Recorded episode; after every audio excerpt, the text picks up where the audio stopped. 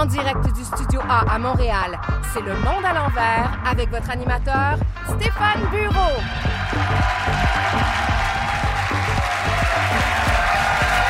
Bonsoir! Bonsoir! Merci. Avez-vous passé une bonne semaine? Merci d'être là avec la tempête. Je suis toujours un peu inquiet. Content de savoir que vous avez passé une bonne semaine parce que je suis un peu de mon côté troublé parce qu'il y a beaucoup de recommandations qui ont changé. Je ne sais pas si vous avez remarqué pour les vaccins, l'alcool aussi. Pour maintenir un faible risque, on nous dit qu'il ne faudrait pas dépasser deux consommations par semaine. Facile à retenir. oh! Vous allez voir, c'est facile à retenir. Comme le bacon, le crack ou respirer dans une école primaire, pas plus que deux fois par semaine. Puis pour ceux qui euh, qui veulent pas, comme monsieur, respecter les recommandations sur la consommation d'alcool, j'ai un petit jeu pour vous. Euh, réécoutez l'émission de la semaine passée en buvant un shooter chaque fois que je tutoie Julien Lacroix. Revenons aux affaires sérieuses. Voici maintenant les sujets qu'on va pas aborder ce soir. On parlera pas des chefs d'opposition très heureux de pouvoir rencontrer François Legault en tête à terre, en tête à tête.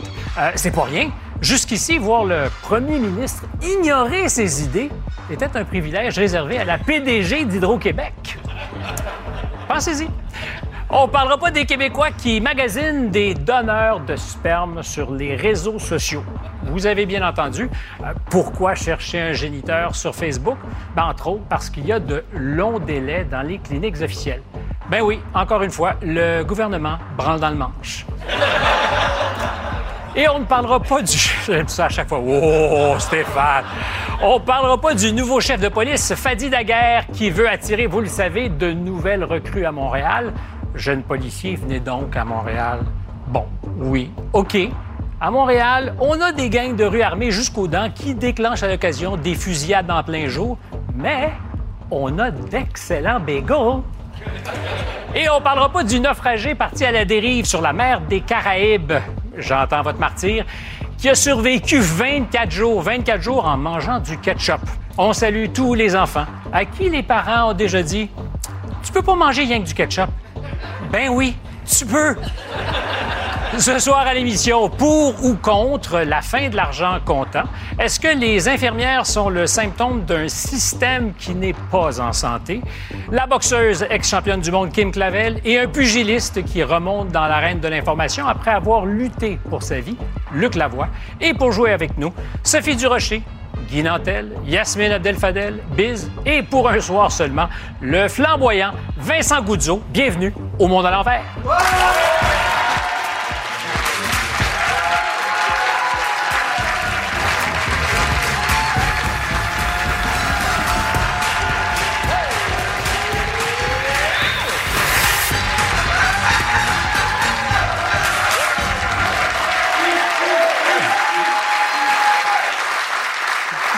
Tu les payes, hein? Ben oui, ben oui. Ben oui, tu les payes. c'est bon. Non, J'ai mais cons- il criait bis, bis, bis, Ah, bis, bis, bis, bis. Bonsoir, les amis. J'ai constaté que vous vous êtes réconciliés pendant les fêtes, vous deux? Oui, ben en fait, c'est qu'il y a beaucoup de fédéralistes sur le show ce soir. J'essaie de me montrer aimable. Puis en plus, Yasmine a accouché, alors comme le Canada, elle a beaucoup de difficultés à avancer. Donc, je lui donne un petit coup de main. C'est gentil. Ben oui, Vincent Goudzo, bonsoir. Ça brasse de ce bord-là. hein? Déjà. Ouais. Bonsoir. de bonheur. Euh, Vincent, on ne se connaît pas vraiment, puis j'ai beaucoup de la, de, de la difficulté, oui, avec euh, les vouvoiements ou les tutoiements. On se vouvoie ou on se tutoie? Quand tu peux me tutoyer, euh, contrairement à M. Parizeau qui aimait le vous, moi, toi, c'est correct. Alors, euh, bienvenue à bord, Vincent, et on parlera tout à l'heure de M. Parizeau. Salut, les amis. Bonsoir. Euh, bienvenue, effectivement, parce qu'on ne s'est pas vu depuis Noël. Euh, Sophie, est-ce que tu donnerais le coup d'envoi avec ton monde à l'envers? Ben oui, avec plaisir. Euh, Piquet Souban et l'hôpital de Montréal pour enfants, quand ils ont annoncé que Piquet Souban, que j'adore, hein, tout le monde aime Piquet Souban, quand ils ont annoncé qu'il y aurait un don de 10 millions de dollars à l'hôpital de Montréal pour enfants, tous les médias étaient convoqués, conférences de presse, des caméras, des photographes. Et quand vient le temps pour les journalistes, euh, mes collègues du bureau d'enquête du Journal de Montréal, Journal de Québec, de poser des questions, ah là, tout d'un coup, et Piquet Souban, sa fondation, Aux et l'hôpital disent Ah, ben là, c'est confidentiel, l'information n'est pas publique. On ne peut pas parler des deux côtés de la bouche, il faut choisir, il faut qu'une porte soit ouverte ou fermée. C'est bien dommage dans ce cas-là. Biz? Ben moi, j'apprends cette semaine que la commission scolaire English Montreal se cherche des élèves et pour convaincre les, les francophones de venir euh, apprendre le français, on dit qu'on peut venir apprendre le français dans les écoles anglophones de Montréal, alors que les francophones peinent à se franciser dans les écoles francophones de Montréal. Euh, mes enfants sont une preuve vivante. Euh, donc, c'est un argument. le- cet argument-là, venez apprendre le français en anglais, c'est le monde à l'envers. C'est le monde à l'envers, effectivement. Euh, Vincent Goudzot? Moi, c'est les deux verres d'alcool par semaine, là. Toi, t'en prends combien? Premièrement, on va commencer par c'est qui qui me donne cette suggestion-là. C'est le Centre canadien sur la dépendance et l'usage des substances. Bon, là, peut-être que je vais demander à, à- à Jeff Molson de me dire combien de bières je devrais boire par semaine. La réponse est différente. Un autre. Donc, tu sais, il faut quand même essayer de voir euh, des fois nos, nos limitations, nos, nos- nos- nos commentaires, nos recommandations, ils viennent de où, là? Mhm. J'aimerais mieux avoir ça d'un docteur, moi, que d'un centre qui est là pour, justement, réduire. D'ailleurs, tous les médecins ne sont pas nécessairement de cet avis, particulièrement avec le vin rouge. Euh, merci. Yasmine? Jacinda euh, Ardern, qui est la première ministre néo-zélandaise, qui a annoncé qu'il quittait son poste de première ministre après cinq ans. Puis pendant cinq ans, la jeune première ministre, qui, qui a à peine euh, début quarantaine, ben, elle a géré une tuerie à Christchurch, elle a géré la pandémie, elle a eu un enfant. Euh, elle a géré une éruption volcanique historique et elle décide de partir parce qu'elle dit qu'elle en a marre, qu'elle veut passer à autre chose, qu'elle veut se consacrer à ses enfants. On sera en burn-out pour moins. On serait en burn-out pour moins, puis quelqu'un qui quitte, puis qui nous le dit tout bonnement, ben j'ai plus de gaz pour continuer, puis je veux aller faire autre chose avec ma famille. Je, je trouve ça euh, assez rafraîchissant, puis c'est le monde à Hmm. l'envers parce que les hommes d'habitude politiques ne font pas ça.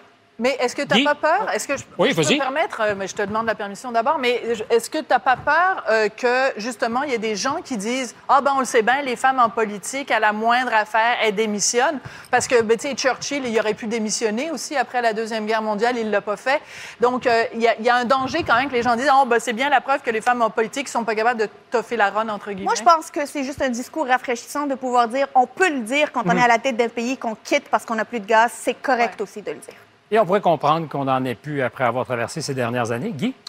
Mon monde à l'envers, je veux revenir sur l'article de Jean-François Lisée cette semaine, qui, dans le fond, il y a une euh, professeure, une enseignante de secondaire 5 du cours éthique et culture religieuse qui a été enregistrée à son insu. Et pendant son cours, elle enseignait aux jeunes, donc de secondaire 5. Et là, je cite, Les Québécois sont des racistes. Le Québec est la province la moins ouverte et la moins tolérante du Canada. Si les Québécois sont aussi hostiles envers les étrangers, c'est la faute des gens nés dans les années 50 et 60 qui ne sont, qui n'ont toujours pas digéré l'arrivée des immigrants. Je tiens à dire à cette dame-là, malheureusement, si vous apprenez aux jeunes à se détester comme peuple et à faire de l'âgisme envers leurs aînés, vous n'allez pas faire une société plus ouverte, mais juste une société plus conne. Et c'est ça qui est en train de faire.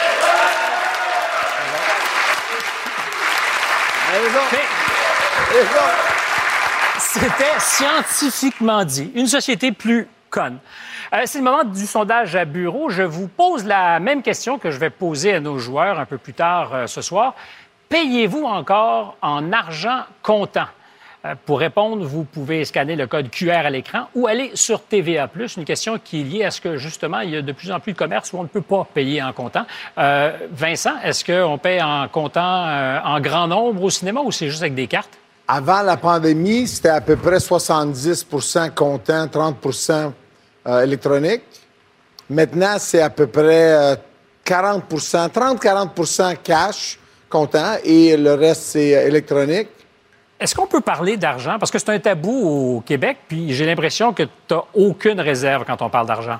Moi puis toi, on peut parler d'argent. On fait semblant qu'il n'y a personne ici. OK. Euh, Est-ce qu'on fait encore de l'argent quand on vend des billets de cinéma? Est-ce que tu fais encore de l'argent avec les salles? On fait moins d'argent maintenant avec les billets de cinéma qu'on faisait il y a 4-5 ans, mais on fait autant d'argent parce que maintenant, on a... euh, Popcorn. euh, plus- non, il y a plus de variété dans, le, dans, le, dans Ça, c'est une bonne marge de nourriture. profit, le popcorn. Ouais. Et il y a les arcades. Donc, c'est pas juste le cinéma. Exactement. exactement. Est-ce que t'as il, y a pensé- l'élément- il y a l'élément arcade qui est venu mettre à peu près 10-15 de plus au chiffre d'affaires. Est-ce que tu as pensé pendant la pandémie que tu perdrais tout? Non, parce qu'on avait assez d'actifs, euh, de- euh, qu'est-ce qu'on appellerait en anglais hard assets, donc tu de, de Des l'immobilier, édifices. tout ça, et tout ça qu'on pouvait refinancer. Mais pas un secret, là. On a perdu 26 millions, là. C'est pas. Quand en c'est liquidité, on, c'est toi? C'est on, le groupe, moi, mon père, ma mère. C'est nous les trois actionnaires, le global de tout le, tout le groupe Guzzo Construction, Cinéma Guzzo, les restaurants, tout ça. Mais donc, c'est quand même, au niveau liquidité, c'est un énorme euh, euh, coût. Mais on, a aussi, on s'est aussi débarrassé de quelques 20 millions de dettes en même temps. Là. On a fait un paquet de Un choses. ménage. On fait un clean-up. Mais t'es pas cassé. As-tu besoin d'un 100 pièces quelque chose? Là? Ben, on en parlera. On en parlera tout à l'heure et on verra si t'en as. Mais- La, la réponse courte, c'est oui. Si t'en Oui, as trop, hein, je vais y prendre. Au moins, toi, t'es clair. Ben, c'est très clair. Puis un, c'est bien. Deux, c'est mieux. Euh, on revient pour parler d'argent et de, de souveraineté et d'un personnage crucial dans notre histoire, Jacques Parizeau. Un documentaire sort la semaine prochaine et Vincent Guzzo n'est euh, pas étranger à ce documentaire. À suivre.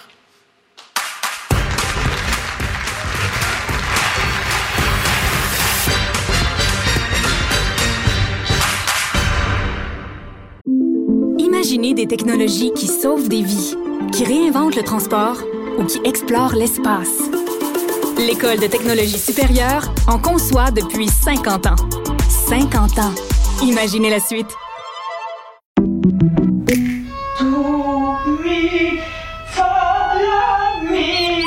Votre maison, c'est un espace où vous pouvez être vous-même.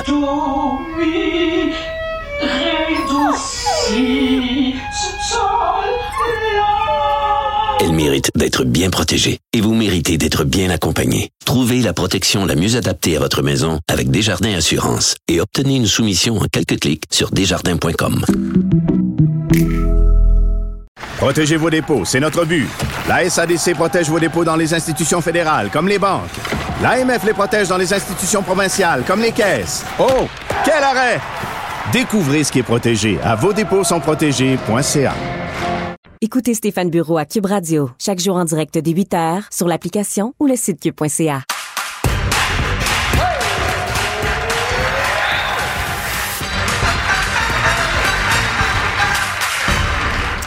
De retour au monde à l'envers avec mes habituels joueurs et Vincent Guzzo. Euh, Est-ce qu'on doit dire Vincent, Vincenzo ou Vince? Parce qu'à la CBC, dans The Dragon's Den, c'est Vince. Donc, Je suis polyvalent, je m'adapte. Selon les Comme un marchés. caméléon. en français, C'est ça, euh, à Vincent? toujours Vincent? Oui, oui. Sur le baptistère, Vincenzo? Vincenzo. J'ai été surpris en lisant ta vie de voir, de lire que tu es allé à Brébeuf. Toi, tu as fait le parcours inverse. Tu as étudié en anglais au primaire, secondaire, puis au cégep, tu as choisi d'aller en français à Brébeuf, même à l'UCAM?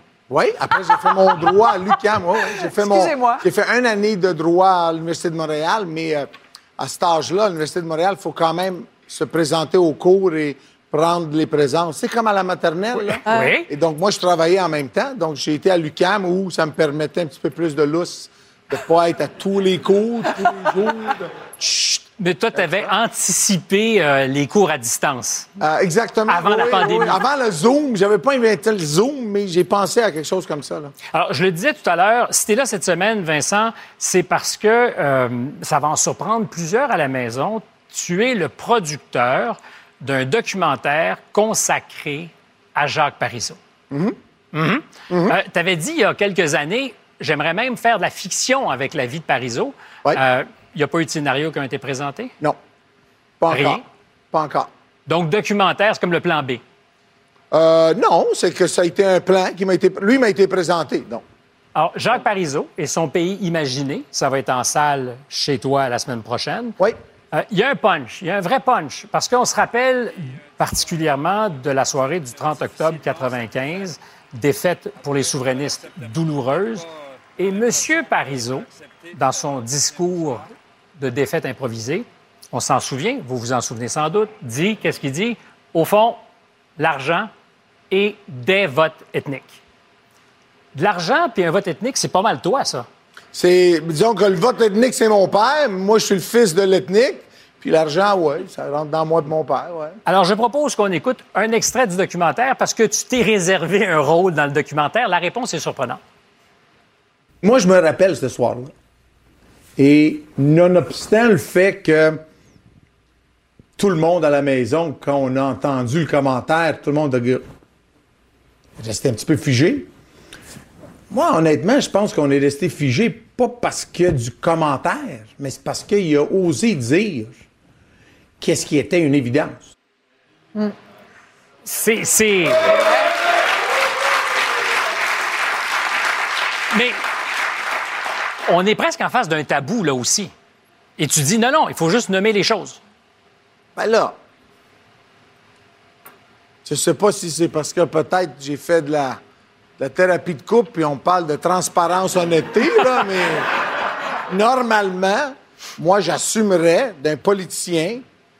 Faut que tu me le dises comme c'est, là. J'ai pas besoin de, de- de- Mais pas du beurre, plus de beurre, puis encore plus de beurre, là. Dis-moi la vérité. Et moi, en- en- ma première formation, c'est en, en tant qu'économiste de Western London, à London, en Ontario. Donc, pour moi, c'est une analyse bien simple. À dire, ils doivent le savoir avec quelle marge ils ont perdu, puis c'est quel, quel secteur a voté quoi, puis c'est facile à dé- que- Quand, à chaque année, là, les élections, là, quand moi je vais voter à l'école en face de chez nous, ils savent c'est qui qui a voté libéral, là, dans ce comté-là. là. Je suis le seul, peut-être, sur la rue, là, tu sais. Donc, ils savent que c'est mon vote, tu sais, comme- Tu as vu le documentaire? Oui, je l'ai vu. Euh, c'est surprenant, c'est très intéressant parce que M. Parizeau est un personnage extraordinairement intéressant, probablement le meilleur ministre des Finances de l'histoire du Québec. Ben, c'est une chose qu'apprécie d'ailleurs Vincent. C'est pour ça qu'on a les. Donc, si le Québec, financièrement parlant, peut se permettre des fois des décisions un petit peu gaffeuses qui nous fait perdre de l'argent, c'est grâce à la stabilité et, le- et le- et le- les fondations qu'a bâti Jacques Parizeau. là. Mais Ça, là, qu'on un, truc, dise. un truc par rapport à ça, l'argent, ça a été démontré avec le scandale des commandites. C'est vrai que euh, ce, ce- ce- ce référendum-là a été gagné par une mince marge en trichant. Ça, c'est avéré. Euh, maintenant, la partie du vote ethnique, ça, c'est plus nuancé dans la mesure où il y a plein d'immigrants que je connais qui ont voté oui, qui ont été d'ailleurs très déçus et trahis par cette phrase-là. Et une vérité dont on ne parle pas assez, à Québec, le oui est passé à 51 Ouais, ouais, ouais. et il n'y a pas beaucoup de gens qui sont passés par le chemin Roxham qui habitent à Québec. Donc, moi, j'en veux à ma tante et à mes grands-parents de Québec d'avoir voté non. Mais évidemment, euh, Vincent, lui, euh, en veut pas à ces gens-là. Si, mais Vincent, si ça avait été oui par une petite marge en 95, ton père et toi, est-ce que vous seriez restés? Oui. Nous, nous, écoutez, nous, en 95, là, on avait cinq salles de, cinq complexes de cinéma et tous les cinq cinémas, il y avait un cinéma seulement qui jouait 50% de ses salles en anglais. Le reste de notre marché, c'est un marché francophone. Terrebonne, Sainte-Thérèse, tous des cinémas en français. Et la chose qui est bien étrange, c'est qu'à chaque fois que le Parti libéral du Québec était au pouvoir, j'ai fait moins bien d'affaires que quand c'était le Parti québécois au pouvoir. Et c'est simple, et c'est simple parce que Ta faute, Yasmine. le, le- le Parti québécois promouvoit le volet culture. Ah oui. Et donc, on fait partie de ce domaine-là. Ouais. Il y a plus d'argent pour la mise en marché, il y a plus d'argent pour des films. Tu sais, puis on, on- on- on pousse la culture. Moi, je suis dans un domaine de ça. Quand c'est les libéraux qui sont là, ben. Donc, la bon, culture, c'est rentable, en fait. C'est ça, que- ça que vous dites. Ça peut être rentable, la est, quand culture. elle est appuyée. Euh, tu avais Ouais. dit il y a une couple d'années, c'est peut-être comme ça qu'on t'a découvert, euh, le cinéma québécois, il est lamentard. C'est Tout le pas monde- ça que j'ai Non, non, dit. Non, non, je reviens. C'est pas Mais ça que j'ai dit. on- mais on s'est arrêté au mot, beaucoup. On a ri toi un peu sur ça, mais sur le fond de ce que tu disais, le cinéma raison. québécois pourrait être plus sexy. Les choses n'ont pas beaucoup changé. La vérité, c'est qu'est-ce que j'ai dit? On m'a demandé pourquoi la part de marché des salles du cinéma québécois avait passé de 21% à 3% Puis j'ai dit, ben là, il faudrait commencer à faire des films que le monde veut voir au lieu de faire des films lamentables. Et donc, on s'est retenu sur le derrière sans réaliser que moi, je parlais pas pour moi. Moi, je disais, il y a 8 millions de Québécois. Vous n'allez pas me faire sentir 8 millions de Québécois coupables qui n'ont pas été voir un film québécois si vous n'avez pas fait un film pour les attirer. Et c'était en 2012 et c'est- c'était un, un- un changement, un vent de changement. On avait fait La Grande Séduction, Cruising Bar, on avait eu des succès. Crazy. Tout d'un- crazy. Tout d'un coup, là, quelqu'un, comme j'ai dit, il a pogné une bug de déprime. là. C'était des camionneurs déprimés, c'était du monde. C'était comme wow, wow, wow. Là. Et le monde, on juste dit non. Et, c'est les- et- et là, quand je dis le monde, c'est pas moi. Moi, je les ai joués. C'est ceux qui achètent C'est leurs le billets. Québécois moyen qui payait, qui disait Moi, ça m'intéresse pas. Alors, on verra si les Québécois moyens sont dans les salles pour le documentaire. Euh, en 10 secondes, tu as déjà eu des ambitions politiques. Tu maintiens que tu vas te lancer au bon moment. Euh, Parti conservateur, probablement. C'est quand le bon moment? Euh, le bon moment, ça va être quand tout va être réglé au niveau de Cinéma Guzzo, puis j'allais récupérer mon 26 millions de pertes, là. Hein, ça va être un, on va prendre une coupe Et ton d'année, 100 là. dollars. Encore une Mais- fois. Comme ça, je peux te passer 200 pièces au lieu de 100 On- n'a pas parlé de me passer, on m'a parlé de me donner Ouais, 200 j'ai beau, c'est ce que Ah. Donner, Ah, bon, Il fait un piqué Souban lui-même. Exactement. Il promet, puis il livre pas. Moi, j'attends mes 200. Euh, c'est le sujet de la semaine. Les infirmières de l'urgence de l'hôpital Maisonneuve-Rosemont, vous le savez, sont passées vraiment à un cheveu de démissionner en bloc. Est-ce que c'était la seule méthode pour se faire entendre? Et surtout, est-ce le début, euh, le début d'un mouvement dans d'autres hôpitaux ailleurs au Québec? On en reparle et surtout, on en débat après la pause.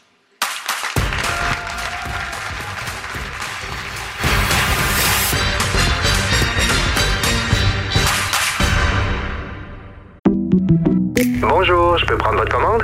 Oui, je vous prendrai le sandwich, le délice du Sud. Par contre, j'enlèverai le poulet, l'ananas, les oignons puis le fromage feta. Votre auto, c'est un espace où vous pouvez être vous-même. Euh, donc vous voulez juste le, le pain et la sauce?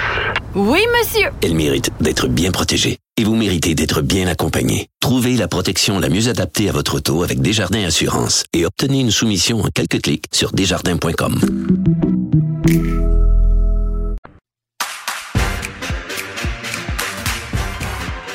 Pour participer au sondage à bureau, scannez ce code QR ou rendez-vous sur TVA.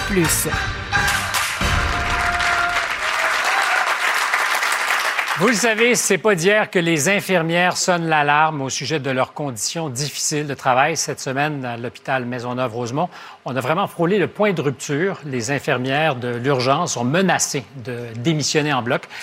Ce n'est finalement et heureusement pas arrivé. Elles ont obtenu une partie de ce qu'elles demandaient. L'affaire n'est cependant pas du tout un cas isolé. D'autres hôpitaux au Québec pourraient vivre des crises semblables. Jusqu'où faut-il aller pour faire bouger les choses? Avant qu'on en débatte avec nous, euh, Sophie Pomerleau, qui est infirmière et docteur en sciences infirmières. Bonsoir, Sophie. Bonsoir. Merci d'être là. Mm, Ça me fait plaisir. Je disais, c'est pas que l'affaire de Maisonneuve-Rosemont, des crises semblables, il y en a ailleurs dans les hôpitaux du Québec. Ben malheureusement oui. En fait, euh, vos soignants, là, puis euh, les infirmières, je vous dirais que c'est un peu le phénomène du canari dans la mine. Mais euh, l'ensemble des soignants évolue dans un système qui est quand même assez répressif et dans lequel la capacité de prendre parole ou d'être écouté, mais pour être écouté, il faut qu'on soit capable Mhm. de parler, est quand même assez limitée. Et malheureusement, euh, je pense que là, ben, il y avait cette semaine euh, Maisonneuve-Rosemont. Je pense qu'hier, il y avait quelque chose à Bécomo. Donc, depuis Ça va se les- reproduire. Ça va se reproduire. Ça s'est déjà produit. Euh, J'ai une curiosité parce que vous me disiez avant qu'on se parle maintenant, recruter, c'est pas un problème. C'est de garder les infirmières. C'est comme une fois qu'on a compris comment ça marche, on a juste envie de partir. Qu'est-ce qu'on fait? Ben c'est c'est un peu compliqué. Ça vient en fait avec le fait qu'on est dans un système où bon, un on n'a pas le droit de parole, euh, deux euh, c'est pas euh, c'est pas facile ce qu'on vit, c'est-à-dire que on vit des belles choses là, à vous accompagner euh, au quotidien au quotidien dans les étapes de la vie que vous voyez que, que vous vivez, mais on vit aussi des choses difficiles. Les conditions sont pas toujours évidentes. Oui. Bien, je disais, vous les avez vécues, ces conditions, dans un- aux urgences.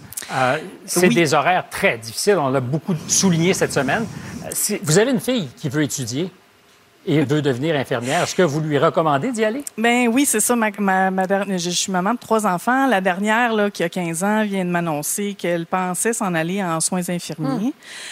Et puis, ben, quand on, dans notre milieu, tu sais, quand on dit ça, je vous dirais que plus que la moitié de mes collègues me dit, ils vont vous dire, ben, hey, non, toi, là, tu vas pas aller dans ce milieu-là parce que sérieux, là, on se fait assez maltraiter comme ça. Euh, dans le cas de ma fille, euh, tu sais, c'est toujours un peu euh, mitigé euh, notre réaction parce que, tu sais, on pense à la personne qui va vieillir, hein, qu'on l'on est. Et qui va Qui va travailler nécessiter dans ce monde-là. des soins aussi. Et puis, ce serait le fun qu'il reste des gens pour nous soigner au bout de la ligne. Hein? Ça a été beaucoup entendu, particulièrement le fils et la fille de Mme Simard. Euh, Mm. Sophie, merci beaucoup. Euh,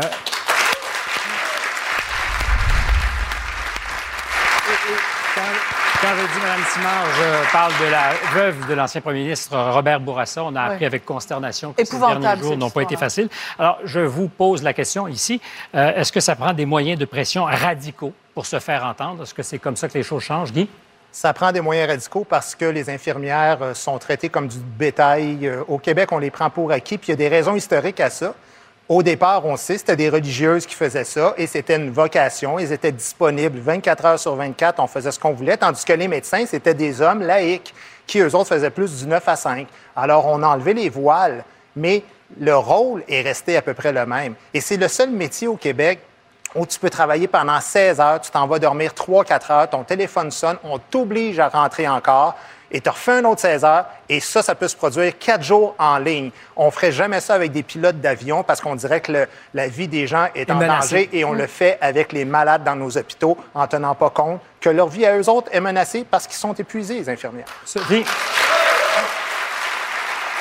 La question, c'est euh, la question, c'est est-ce que ça prend des moyens radicaux? La réponse, c'est oui, malheureusement. C'est-à-dire que tu vas m'entendre beaucoup ce soir dire en même temps.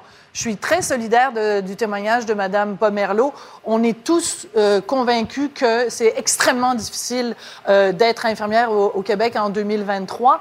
En même temps, euh, menacer de démissionner en bloc, être obligé de transférer des patients, euh, fermer une urgence, transférer des patients dans d'autres hôpitaux.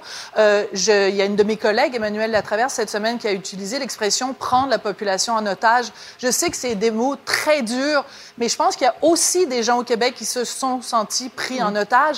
Et on, on- on- on a beaucoup de compassion pour les infirmières. En même temps, les moyens de pression, quand ça nous heurte de plein fouet comme ça, c'est pas le genre de situation qu'on a envie de vivre. Donc, il y a beaucoup de en même temps, malheureusement. Est-ce que tu es de cette eau-là? En même temps, Yasmine, ou au contraire, tu penses que c'est trop quand on prend la population en otage, pour employer l'expression? Moi, quand je prends la question des. des tu sais, c'est le mot extrême, c'est le mot. C'est les coups d'éclat qui dérangent ici. Moi, qu'il y ait des moyens de pression, c'est normal. Je s'il y avait veux que pas eu de coup les d'éclat? infirmières enfants. Hein? S'il n'y avait pas eu de coup d'éclat, est-ce que tu penses qu'elles auraient été éventuellement... Ben, on est en négociation de convention collective, puis je serai la première à sortir publiquement pour dire les infirmières ont besoin de répit, les infirmières ont besoin que ce TSO-là termine, les infirmières ont besoin d'être reconnues à leur juste valeur. Puis là, on parle des infirmières, mais on peut parler du domaine de la santé en général.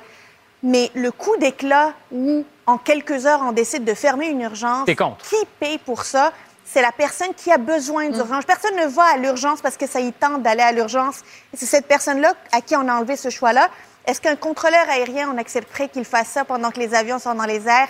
Est-ce qu'un paramédic, est-ce qu'on accepterait qu'il ne transporte pas des personnes qui ont besoin de soins? Est-ce qu'un pompier, il pourrait rester dans sa caserne puis dire, moi, je ne sors pas parce que même si le feu est pogné, poser la question, c'est y répondre. Mais par définition, une grève, ça, ça doit déranger. Si une grève, Une ça grève, dérange pas. c'est- voter ça- une grève. On, s'attend à ce qu'il des moyens de pression, ils sont escalatoires. La grève, la grève et la démission, c'est l'arme nucléaire de la négociation qui fonctionne pas. Donc moi, je pense que quand on en arrive là, évidemment, c'est pas souhaitable.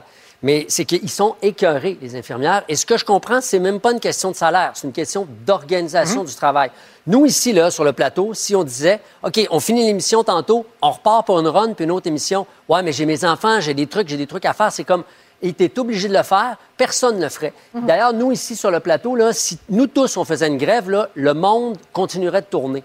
Mais la vie de Les infirmières, les gens qui, les gens qui s'occupent des, des transports, les gens qui s'occupent des poubelles, les pompiers, il y, a- il y a énormément de gens de qui on dépend dans la, la- dans la société qui ont un métier. Les éducatrices en garderie, s'ils font une grève, le, le- le travail au complet est paralysé parce que les enfants, les parents gardent les enfants à la maison. Donc, les gens, quand ils sont écœurés, il- faut les entendre, il faut les écouter. Elles demandent seulement de pouvoir organiser leur horaire à l'intérieur même de leur hôpitaux. Oui, mais ça, mais tout le monde est d'accord avec ça, c'est sûr. Alors, il faut le faire. Mais oui. De toute façon, il y, a, quelque chose de fondamental qui doit être dit ce soir, c'est que les infirmières se, se trouvent prises dans un espèce de dilemme épouvantable que je souhaiterais à personne. C'est-à-dire, elles sont obligées, quand on leur demande de faire du temps supplémentaire obligatoire, elles sont obligées de le faire. En même temps, elles savent pertinemment que si elles font trop de temps supplémentaire obligatoire, elles sont moins performantes. Donc, il y a toujours derrière leur tête cette épée de Damoclès de se dire la santé de nos patients, corrigez-moi si je me trompe, euh, Sophie, la santé de leurs patients peut être mise en danger. Donc, d'une façon ou d'une autre, elles sont faites. Parce que si elles, ont- elles sont pas gagnantes, elles sont perdantes des deux façons. C'est pour ça que mon cœur va avec les infirmières, mais mon cœur va aussi avec les patients. C'est parce que personne n'a envie de se présenter à l'urgence puis de se faire dire, ben les, les, les infirmières Désolé. sont en moyen de pression. aller ailleurs. Mais en fait, l'un et l'autre sont réconciliables. Je pense qu'on peut penser qu'il y a un prix à payer pour les patients et que les infirmières doivent se faire entendre ou en tout cas être mieux Mais entendues. tout à fait. Vincent, Mais, le problème, je pense que les infirmières ne se sont pas nécessairement plaintes quand ils ont dû faire du double, triple overtime durant le- la pandémie, parce que c'était une situation extraordinaire. Et ça a été éprouvant pour plusieurs. Exactement.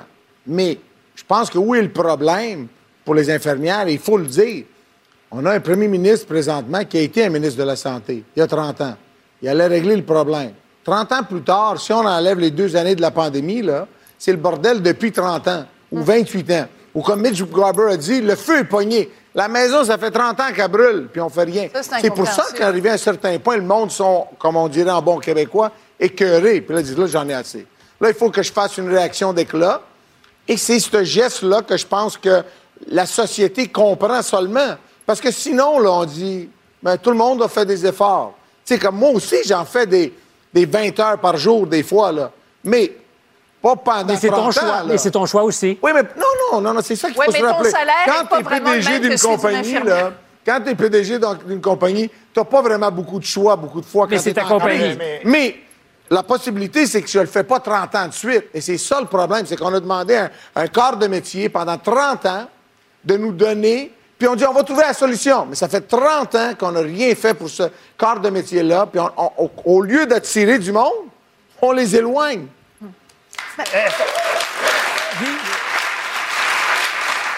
Au Québec, là, sauf erreur, une infirmière auxiliaire au Québec, ça rentre à 48 000 par année, quand même.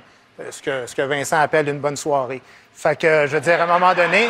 Au cinéma Terrebonne. Non. Non, mais on, on- on comprend que tout le monde fait de l'overtime dans la vie, puis tout le monde est épuisé à sa job. C'est pas ça la question. Mais à un moment donné, faut, faut, faut pouvoir. Moi, je comprends pas que le gouvernement paye à peu près 25 pièces de l'heure une infirmière, alors qu'il n'est pas capable de les payer plus. Mais quand ça va pas bien, qu'est-ce qu'il fait? Le gouvernement, il fait app- appel À des à des agences. Ah oui. à 100 pièces de l'heure. Puis là, il est capable de les payer. Et il y a quelque chose qui marche pas là-dedans. Euh, Mais est-ce que, je vous pose la question qui est un peu subséquente, est-ce qu'on devrait tous, parce que les infirmières, c'est une chose, mais il y a plein d'autres secteurs Ben, où c'est extrêmement chaud. Est-ce que, comme euh, citoyen, euh, on doit s'attendre à ce que les services soient pas toujours au rendez-vous? Mais ça, ça- Ben, on, on appelle ça Tout- des tout- services essentiels pour une raison. Hein? Euh, les, les- les pompiers, les paramédics, les infirmières, les médecins, pourquoi le droit de grève de dire on rentre pas, il y a des lignes de piquetage? Ben, c'est parce que c'est des services essentiels. On les a pas inventés comme ça. Les services de garde, tu le donnais comme euh, exemple tout à l'heure, on l'a vécu, les services de garde fermés pendant plusieurs jours l'année passée. Puis on peut être solidaire, évidemment, avec les, les éducatrices, mais ce n'est pas un service aussi essentiel qui peut avoir un impact sur la vie, la mort de quelqu'un, comme une infirmière. Mais ça un peut paralyser l'économie. Tu essaieras de pas, ram- pas ramasser vidange pendant, pendant une semaine, de- un mois. Tu essaieras de ne pas déblayer la ville après une tempête. On dépend de- d'énormément, d'énormément de monde. Il y a pénurie de main-d'œuvre.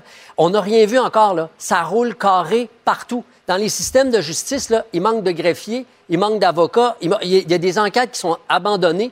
Là, les procédures traînent. Il y a des criminels qui sont remis en liberté. Ça, ça fait que les gens se, on n'a plus confiance en les institutions. On n'a plus confiance dans nos écoles. On n'a plus confiance dans les hôpitaux. On n'a plus confiance aux tribunaux. Fait qu'on reste chez nous, on va au privé, puis on se met des guns dans les poches en espérant de ne pas se faire dévaliser. Ça, ça, c'est euh, très, très dangereux. Est-ce que tu parles, c'est d'une espèce de faillite de système? Ah, complètement.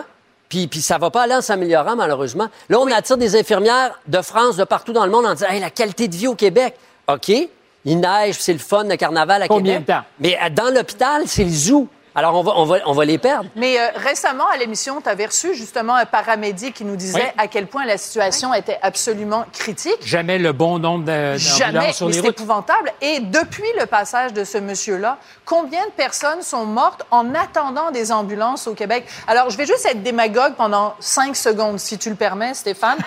J'annonce mes couleurs. C'est que, comment se fait-il que ce budget-là, qui représente quand même 50 du budget au Québec, 50 Mhm. de l'argent qu'on envoie euh, comme contribuable en impôts va au système de santé. Comment ça se fait qu'il tourne carré, comme disait Biz? Comment ça se fait que depuis 30 ans, on n'a pas encore réussi à régler réforme après réforme après réforme, qu'on n'a pas J'ai une encore... réponse pour toi. Une partie de la réponse, en tout cas.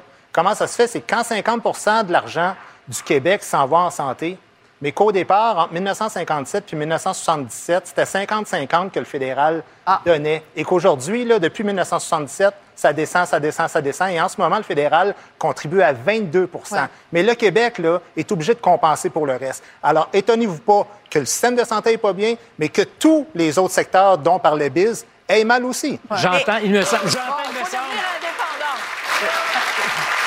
j'entends le gars qui était en campagne pour être euh, chef du Parti québécois. Ça aurait été probablement au menu. Euh, je vous arrête là-dessus parce qu'il y a d'autres choses qui s'en viennent. Après la pause, une infirmière, justement, euh, qui n'a pas peur de se battre très littéralement, l'ex-championne du monde de boxe, Kim Clavel.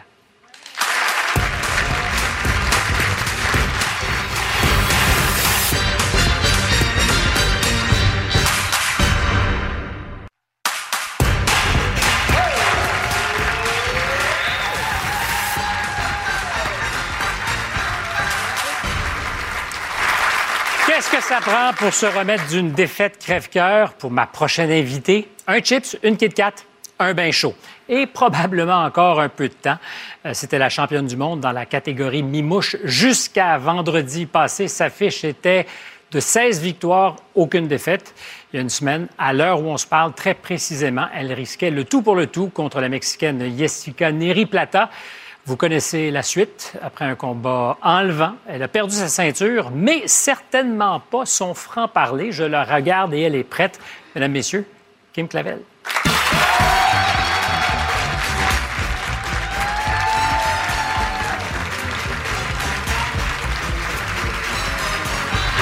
Merci d'être là. Ça me fait vraiment plaisir. Je dois dire, est-ce qu'on se vous voit ou on se tutoie? On se tutoie. Excellent, j'aime ça. Je ne vais pas oublier, je te promets. Euh, c'est vraiment tué mon gros coup de foudre de la semaine. J'ai tout lu, tout vu. Euh, je suis retourné un peu aussi euh, au combat. Mais je sais surtout que tu es infirmière auxiliaire. Oui, j'ai été infirmière auxiliaire durant sept ans en maternité avec les bébés naissants et aux soins palliatifs. Puis j'ai été donné un coup de main durant la pandémie dans les CHSLD Ah, euh, de Montréal main, aussi. Plus qu'un coup de main. Tu as travaillé fort. J'ai travaillé très, très fort, oui. Donc, solidaire de ce dont on parlait tout à l'heure, j'imagine. Beaucoup, énormément. J'ai un grand respect. Euh, gagner une ceinture de championnat du monde, c'est quelque chose. Être infirmière toute sa vie, c'est quelque chose de plus grand. Alors, si j'avais à te poser la question entre sauver des vies, c'est pas tous les jours vrai, mais sauver des vies quand on est euh, dans un hôpital et se battre pour la sienne dans le ring, euh, qu'est-ce qui est le plus stressant? Ça fait plus mal dans le ring, certainement, mais je vous dirais que les...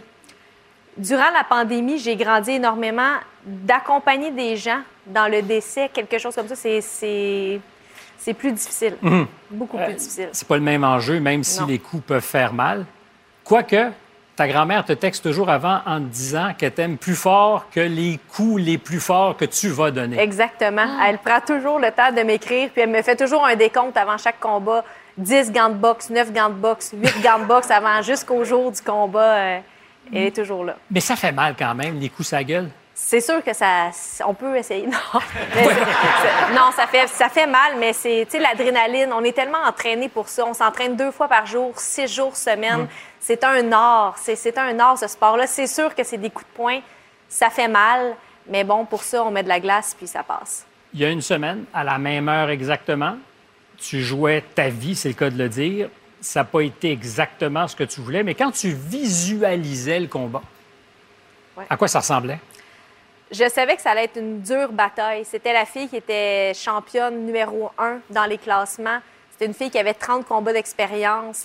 Euh, ça allait être très, très, très difficile. Je, je devais aller me battre à chaque round et un round facile, ça n'existait pas contre euh, cette fille-là. Mais quand tu es dans l'arène, est-ce que tu as conscience de ce qui se passe ou tu ne fais que réagir?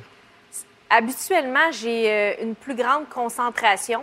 Je vous dirais que dans ce combat-là, j'ai perdu ma concentration. J'ai boxé beaucoup avec mon cœur. Euh, pour les fans, j'ai fait un spectacle, j'ai oublié ma stratégie, j'ai oublié euh, l'intelligence de remettre un jab, de prendre un pas de recul. J'étais toujours dans l'action. Donc, j'ai des choses à apprendre de cette performance-là. Est-ce qu'on apprend de la défaite? Parce que, soyons sérieux, es-tu orgueilleuse? Très orgueilleuse. J'ai de la misère, ça me Sur prend une échelle de 0 à 10, là, combien orgueilleuse? Euh, je sais pas s'il y en a qui ont suivi Big Brother. Je suis très orgueilleuse. Euh, je dirais un bon euh, 9,8. 9,8. Oui, je suis très, très orgueilleuse. Parce que tu disais avant le combat, la seule chose que je peux pas imaginer, c'est d'être humilié. Ouais. Mais perdre, c'est pas être humilié. Je me suis donné le droit de ressentir ça parce que c'est ce que je ressentais fraîchement après ma défaite. Tu ressens de la honte, de la gêne, tu es humilié. Puis je pense que c'est mon Vraiment? erreur parce que De la honte et de la gêne? Ouais, tu te mets tellement de pression à être parfait, à avoir une fiche immaculée. Le zéro à ma fiche était tellement important, mais un coup que tu as ton 1, tu réalises que c'est pas si grave que ça. On en a des revers dans la vie, puis pas juste dans le sport. Puis il faut grandir de ça. C'est super important. Mais on me dit que samedi, dimanche matin, tu étais prête à tout lâcher? J'avais beaucoup de difficultés. Puis euh, mon père m'a appelé. C'est ce qui a changé, c'est ce qui fait en sorte que je suis avec, avec vous ici aujourd'hui. Je voulais pas faire d'entrevue, je voulais pas en parler, je voulais pas affronter. Lui il était tellement positif, il m'a dit, il m'appelle la petite Arturo Gatti, dans le sens que il y a plein de gens qui ont des défaites à leur fiche, puis on grandit de ça, c'est c'est pas grave. Mais tu étais championne du monde, euh, Ouais. la petite Arturo Gatti. Tu vis dans un 3,5. Oui. Euh, tu t'es entraîné dans des conditions difficiles. Euh, c'est pas la vie des riches et célèbres, Non, être championne du monde. Non, c'est c'est pas la vie des gens riches et, et célèbres, mais être championne du monde, tu sais, on- je l'ai été, puis ça, il n'y avait jamais personne qui va pouvoir me l'enlever. Mais c'est pas payant comme pour un gars. Pas encore, mais ce qui est bien, c'est qu'on a une facilité d'aller chercher des commanditaires. Euh, je suis, je commence à être, à être capable de monnayer ma carrière. Euh, j'ai des gens qui sont là en arrière de moi. J'ai un bon promoteur. Je suis chanceuse, je dirais. Est-ce qu'on se connaît assez pour être intime? Oui.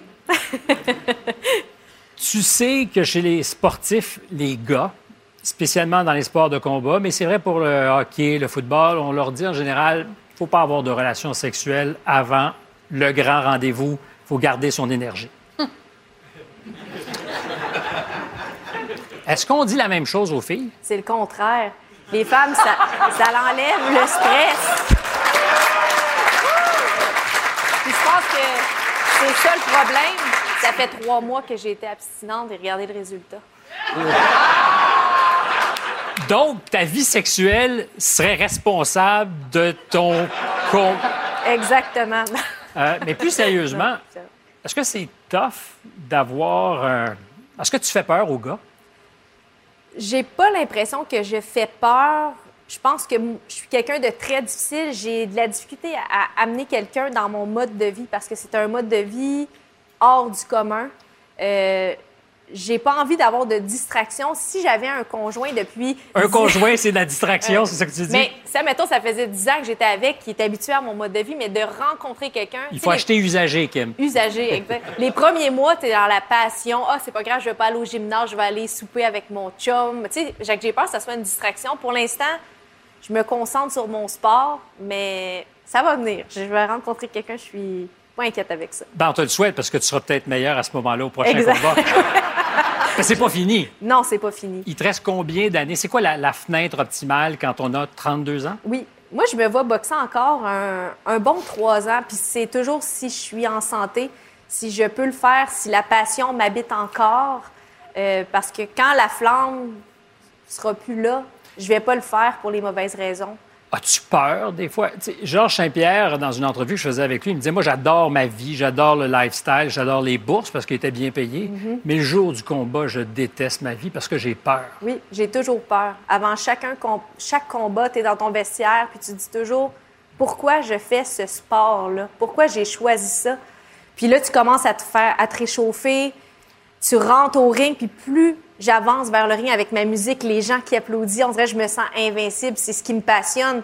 Puis un coup que j'ai fini mon combat, je suis comme, j'ai hâte au prochain. Donc, la peur nous habite, puis c'est ce qui fait en sorte Mais elle est importante, elle la est peur. super importante. C'est pour ça qu'une souris ne se fait pas chasser par un chat. C'est parce qu'elle a peur du chat. C'est la même chose dans un combat. Si tu n'as jamais peur, tu vas recevoir des coups de poing sur la tête. Ça ne te dérangera pas. faut avoir peur. C'est super important. Euh, les filles, quand vous faites de la boxe, il y a 10 rondes et c'est deux minutes par ronde. Euh, qui décide de ça? Parce que chez les hommes, c'est trois, puis je sais que toi, ça t'embête. Parce que pour knocker, trois minutes, c'est mieux que deux. Puis trois minutes, tu as plus le temps d'installer ta stratégie. Tu sais, deux minutes, tu as moins le temps d'analyser ton adversaire. Des fois, moi, je suis une fille qui est cérébrale un peu. J'ai besoin de regarder, de ressentir. Puis en deux minutes, c'est un sprint. Tandis qu'en trois minutes, tu as le temps de fatiguer ton adversaire, de voir ses points faibles. Euh, oui, il y a plus de knock Qui décide des C'est règles? les, vraiment les, les- ceux qui gèrent les fédérations. Des gars ou des euh, filles? Des hommes. des hommes qui choisissent. Tu dis que tu es cérébral, mais je t'ai vu frapper, là, puis t'es cérébral qui fait mal. Euh, King Clavel, merci beaucoup. Ça a été un plaisir. Je pense que ça l'a été pour les gens dans la salle aussi. Gros coup de cœur. Merci vraiment. Et, euh,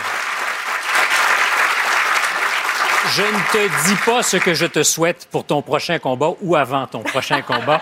Euh, au retour de la pause, je vais passer go, réclamer 200 dollars, m'assurer qu'il les a dans ses poches et on va parler euh, de cash, d'argent liquide.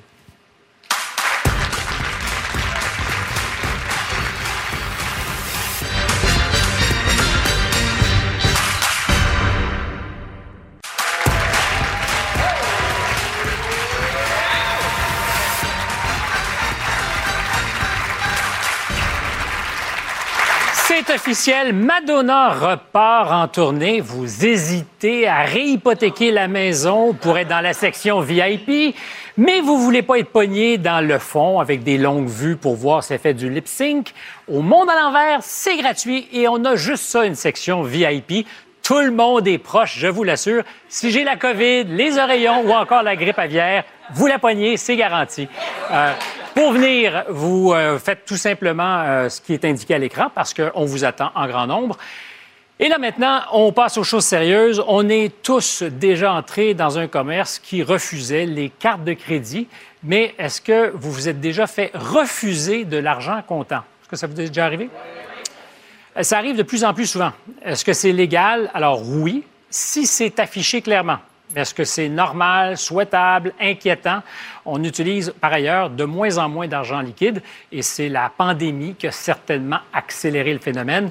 Est-ce qu'on s'en va vers la fin inévitable du cash? Alors la question que je vous posais plus tôt et pour laquelle j'aurai une réponse, mais la question à laquelle je vous demande de répondre, c'est euh, est-ce que vous êtes favorable, oui ou non, à la fin de l'argent comptant?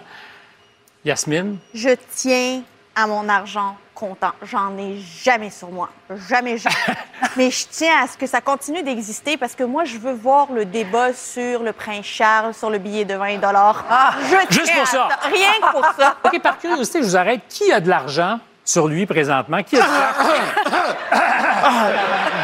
Moi, j'en ai. Ben, moi, j'ai une bonne anecdote, c'est que j'en avais jusqu'à hier soir. Je suis allée au théâtre et il y a un petit monsieur qui vend l'itinéraire devant le TNM. Devant le TNM. Donc, il me restait 3 J'ai acheté l'itinéraire. Mais après Ben, ça, j'ai plus d'argent comptant. Avec 3 c'est pas sérieux. Moi, j'attends. Ça tombe du ciel, les billets de 100 Vincent, curieux, dans tes poches, t'as combien en cash? Euh, Je sais pas, là. Oh! Oh, regarde-moi ça! j'ai- Fanta- mais merci, bouge pas les Ben, le- Non, non, non, non, non, à toi, ça, ou c'est à moi? Ah! Ah! Regarde la télévision. Trop compliqué. Hein?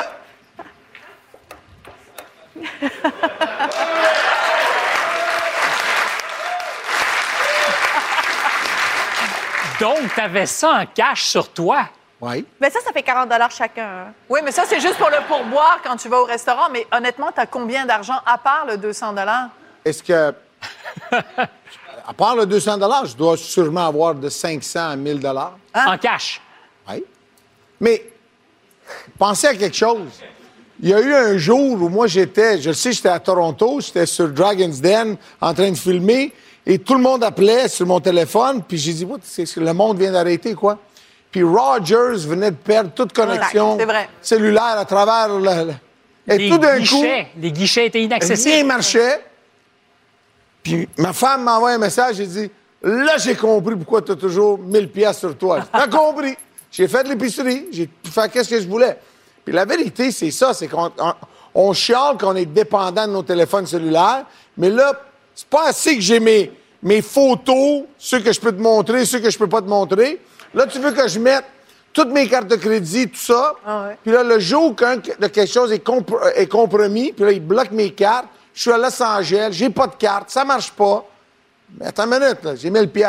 Je peux manger à soir. On va pleurer sur le sort de Sophie- Vincent Sophie avait Gouzeau. trois C'est pièces. tellement triste. Pauvre Ben, lui. Alors, toi qui n'as pas une scène dans les poches, est-ce Ouais. que tu t'es Moi, je résigné? suis- Est-ce que c'est fini, le cash? Ben, moi, je suis. euh, moi, toute mes, ma carte de crédit, ma carte de débit, tout est là-dessus. Mon fils de 15 ans, exactement la même chose. Écoute, on est rendu là, je pense. euh, Inévitable? on- ah, c'est inévitable. Euh, écoute, quand on voyage, on n'a plus de billets d'avion. On a tous notre billet d'avion sur le cellulaire. Non. On va au théâtre, on va Non. au spectacle. Non. Mais tu mon billet l'imprimes. papier. Tu l'imprimes. Mais Non, on mais est je veux ren- mon billet papier, moi. Oui, mais ça, c'est parce que t'es mon, old mon, school. mon Vaxipass, là, la- l'affaire du vaccin. J'avais sur le téléphone. Et le papier. J'avais papier. Bon, ben parce voilà. que mon téléphone, il pèse sa batterie. Elle marche plus. Je le perds, mon téléphone. Mais au moins, c'est comme... Mais, mais on, je on suis est rendu là au théâtre. Est-ce on que donne tu as des plus bretelles besoin. avec ta ceinture? Ah oui, c'est ça. Non, je suis pas géologue. C'est les géologues qui font ça. Non, je pense qu'on est rendu là, c'est c'est inévitable. On vit de plus en plus dans un monde euh, virtuel. La seule exception que je fais, c'est pour les personnes plus âgées qui sont pas familières avec euh, le cellulaire, qui ont pas et les gens plus pauvres qui n'ont pas euh, accès à une carte de crédit. les personnes âgées auront le droit d'avoir du cash dans ta vie. Non, c'est pas non, c'est pas une question d'interdiction. Tu sais à quel point je déteste les interdictions, mais je pense que pour un commerce, ça fait beaucoup plus de sens. C'est beaucoup moins compliqué d'avoir toutes les transactions qui se fait comme ça. Puis je vais juste te raconter une anecdote très rapidement. Je vais au IGA l'autre jour, la personne juste en avant de moi a juste de l'argent comptant, paye. La caissière ne savait pas combien d'argent lui rendre. La jeune génération, ils savent plus compter. Oh. Donc non, c'est vrai qu'ils savent plus compter. savent plus compter.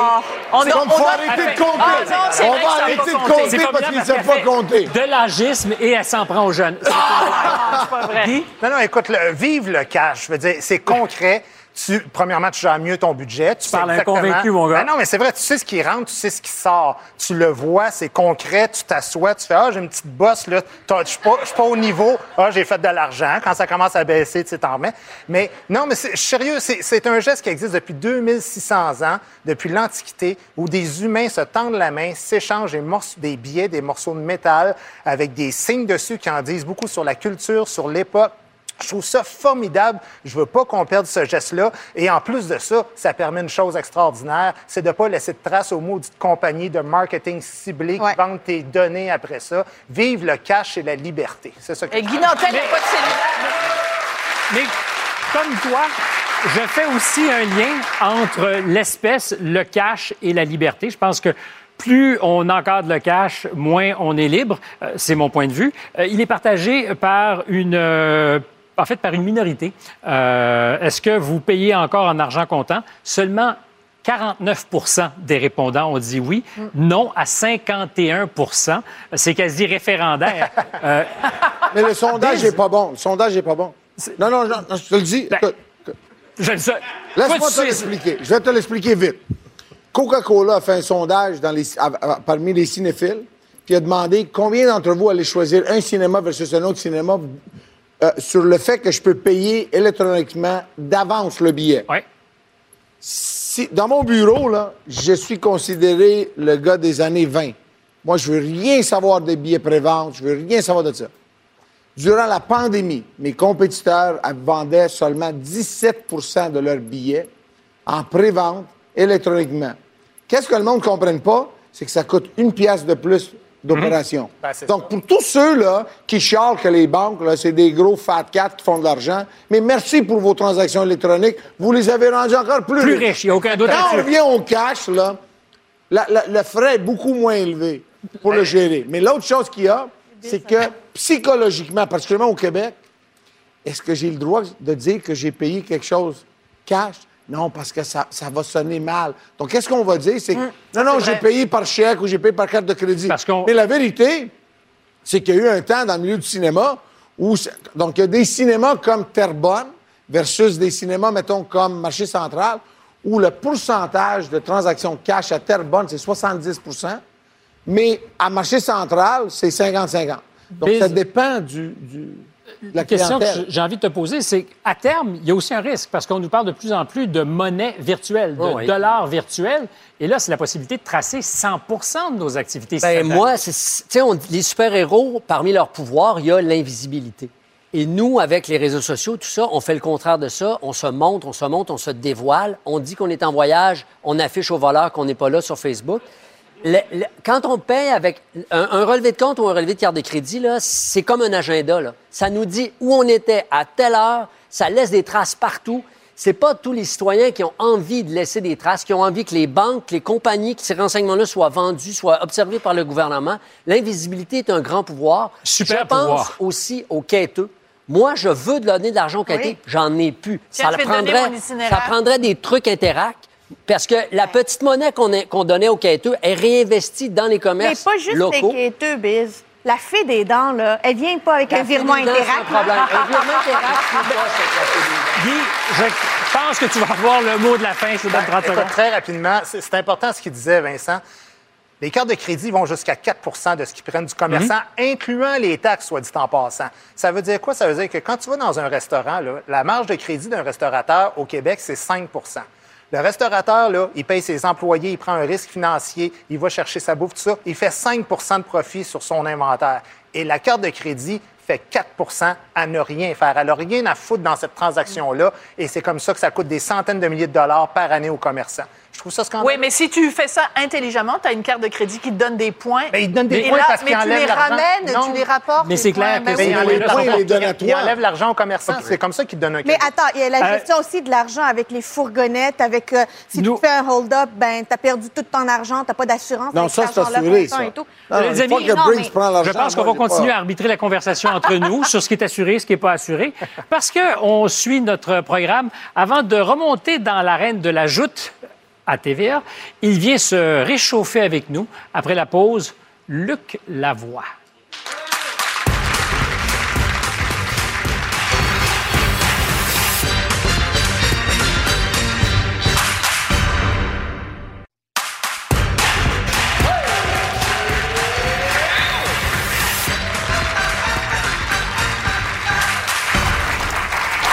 Spécialiste des communications et de la gestion de crise, il a passé une bonne partie de sa carrière dans les hautes sphères du pouvoir et a même été conseiller du premier ministre, ex-premier ministre du Canada, Brian Mulroney.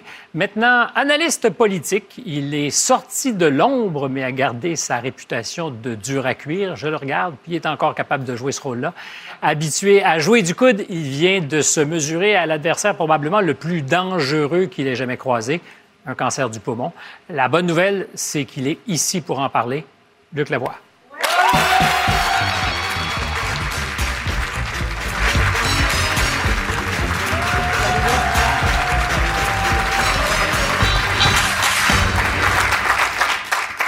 Très heureux de te voir en santé. Très heureux d'être là. Euh, As-tu déjà pensé que tu pourrais ne pas être là ou que tu pouvais ne pas être là? Évidemment. Évidemment. On le sait, le, le mot cancer, là, ça s'associe généralement à la mort. En fait, c'est, c'est le combat que tu mènes, c'est contre la mort. As-tu eu peur? Oui, ben oui, j'ai eu peur. Évidemment que j'ai eu peur. J'ai eu très peur. Je sais, parce qu'on se connaît un peu, sinon euh, depuis longtemps, que tu n'es pas sujet aux états d'âme. Euh, mais quand ton petit-fils t'écrit T'inquiète, papy, on le sait que tu as le cancer. Ouais, ça, ça m'a touché beaucoup. Ça m'a. Écoute, il, a 9 ans, alors il est à l'école et ils apprenaient, on leur apprenait à écrire une lettre. Alors, il fallait qu'il écrive une lettre à quelqu'un, il a choisi de l'écrire à moi. Alors, la lettre, ça commençait Cher papy, on le sait que tu as le cancer. Parce que sa mère, ma fille, euh, craignait que ça fasse peur aux enfants d'employer le mot Mm. cancer, qu'on allait se contenter de dire que c'était une maladie, quoi, qui n'était pas en forme et tout. Les enfants, ça te dit la vérité, c'est pas long. Tu as tutoyé ou côtoyé l'incertitude, disons ça comme ça. Est-ce que tu, penses que ça change ta perspective sur les choses ou tu reviens dans l'action cette semaine? C'est trop tôt pour le dire, hein, c'est trop tôt pour le dire. D'abord, c'est mardi que- qu'on m'a annoncé que, comme on dit en anglais, all clear. C'est comme... La semaine dernière? Non, c'est il y a quelques jours. là. Il y a trois jours. Oui, je rencontrais le, le chirurgien thoracique qui s'est occupé de mon cas et un autre médecin. D'ailleurs, je le nomme, il s'appelle Jonathan Fisher, c'est un, c'est un- pardon, Spicer, qu'est-ce que je dis? Jonathan Spicer. Et à un moment donné, c'est comme si on coche les. Alors, telle chose c'est réglé, telle autre, telle autre. J'écoutais ça. je- Et là, tout à coup, il me dit, ben, il dit, aimez-vous ça, votre job? Ben, Un j'ai dit- peu. J'ai dit, je l'ai jamais aimé autant que depuis que je le fais plus. Là, tu sais, je veux dire, je suis comme un animal en cage, je sais pas quoi. Bon, ben, il dit, recommence. Je dis, Mais, je- pardon? Non, non, il dit, tu peux recommencer tout de suite, l'après-midi, si tu veux. Alors, pour la petite histoire, c'est un peu aussi grâce à la télévision Oui. que tu es ici pour nous en parler. Euh, je pense que tu en as touché un mot avec Paul Larocque. Je disais tout à l'heure la joute à TVA, mais c'était à LCN. C'est un spectateur qui a vu que tu faisais du clubbing. C'est- Explique-moi. Ben, je sais pas si on le voit encore parce qu'il est en train de diminuer, mais regardez mon doigt. Il gonfle ici. Ouais. là. Tous les doigts gonflent ici. J'avais jamais entendu parler de ça, alors. Je suis en ondes à l'émission La Joute, et moi, j'ai tendance souvent à parler avec mes mains, utiliser mes mains. Alors, euh, pendant que je suis en ondes, je reçois un messenger qui dit euh, Vous avez du clubbing, allez passer un scan pulmonaire le plus rapidement possible. Là, je sais pas trop. Alors, on a une pause commerciale. Je m'en vais voir dans mon, dans mon téléphone. C'est quoi clubbing, ça? Bon, il y a un mot scientifique, là, je ne l'ai pas encore appris, mais c'est surtout l'affaire qui frappe. C'est que 90% des gens qui ont ça sont victimes d'un cancer du poumon. Alors, ça allume, hein? Ça allume. Alors, j'ai appelé mon médecin généraliste, puis la suite est arrivée. Le scan, c'était ça. Fumeur, Oui. c'est fini? Ben, il faut, hein? Vraiment? C'est dur. Il y, a y eu des récidives, mais... Tu as eu des récidives depuis le diagnostic? Ben oui, tu sais, voyons. Mais on, on va faire ce qu'il faut.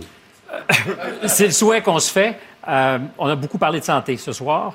Ton expérience dans le réseau de la santé, euh, d'abord, est-ce que tu penses que tu es servi différemment parce que tu es Luc Lavoie?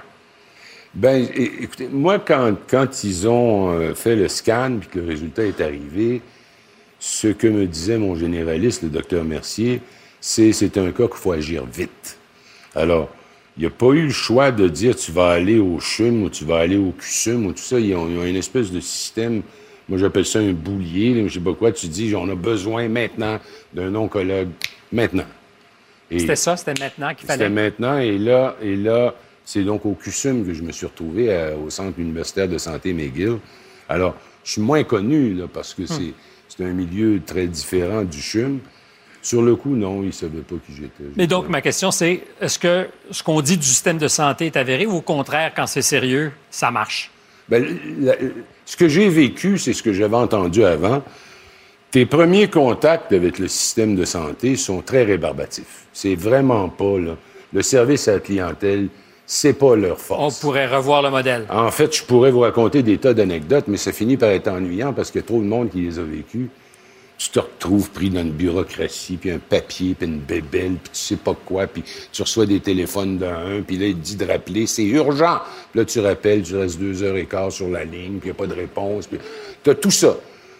Mais il arrive à un point donné où les spécialistes te prennent en charge. Et à partir du moment où les spécialistes te prennent en charge, tu as vraiment l'impression que tu rentres dans une autre dimension Mhm. de la médecine.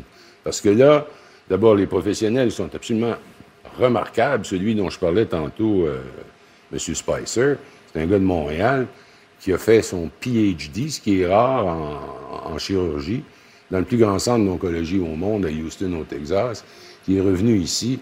Alors, tu, tu- tu te, tu te retrouves devant ces gens-là, ou Mme Onfiara, qui était l'oncologue, puis tu sens que ce sont des gens professionnels. Compétents. Très professionnels. Tu sais, je sais pas comment le décrire. Je disais à quelqu'un l'autre fois, tu leur sens l'intelligence qui leur sort par les yeux puis les oreilles. Tu sens vraiment que tu es avec des gens sérieux qui, quand ils veulent quelque chose, quelque chose arrive. Ils cassent le système, eux. Et, et tu veux ça Et quand tu- c'est pressé? Euh, Ben, il faut. le meilleur conseil qu'on m'avait donné, c'est un, un très bon ami à moi qui a eu quelque chose de similaire, pas la même chose, mais quelque chose de similaire, puis il m'avait dit fais confiance, OK? Parce que si tu te mets dans la tête que je sais pas s'il a raison, fais confiance. C'est la seule façon que tu vas t'en sortir. Il devait être intelligent parce qu'il a compris tôt qu'il fallait te renvoyer à job. Et pour ceux qui douteraient que ça te démangeait, on a essayé de faire le compte de tes euh, statuts Facebook dans les deux dernières semaines. Ça dépassait les 100. Donc, commenter, c'est important. Euh, moi, j'ai été surpris parce qu'on sait que tu n'es pas un ami de la famille péquiste. Or, Mais j'ai des bons amis péquistes. je ne dis pas le contraire. Or, dans les dernières semaines, derniers mois, si tu avais à donner une étoile, ça serait peut-être au chef du PQ si tu avais été en onde. Écoute, j'oublierai jamais une chose, c'est que, bon, moi, j'avais dans ma tête, un peu entêté que je suis, que je vais tout traverser ça en continuant à travailler. Les médecins disaient, c'est ridicule, ça n'a pas de bon sens. Et je dis, écoute, quand je viens à l'hôpital, c'est pour une heure. Je, je- je dois être capable de. Il me disait, non, ça ne peut pas marcher. Tu vas, tu vas, puis à un moment donné, tu t'en rends compte. Ça ne peut pas marcher parce que si tu sors d'un examen assez difficile, là, tu t'en vas faire ton émission, ça ne fait pas de bon sens. Donc, j'annonce sur la page Facebook que je me retire. Quatre minutes après le post, la publication sur Facebook, la première personne qui a réagi, c'est Paul Saint-Pierre Plamondon. Et j'ai été très touché par ça parce que à l'émission La Joute et le bilan, les deux émissions auxquelles je participe à TVA, j'ai été dur avec lui. J'ai été très dur avec lui. J'ai trouvé ça extrêmement touchant et j'imagine, je sais pas pourquoi en quatre minutes il a su ça, mais voilà. Ben, peut-être parce touche. il était peut-être attentif euh, à l'adversaire politique que vous pouvez être, mais néanmoins solidaire dans l'humanité. C'est ce qu'on essaie de faire ici à l'émission. Euh, Luc, je ne peux que te souhaiter, comme probablement tout le monde ici, euh, merde pour la semaine prochaine. Merci. Bon retour. C'est un petit réchauffement seulement ce soir. Euh, donc, à la semaine prochaine. Après la pause, comme toujours, on va remettre euh, le monde à l'endroit.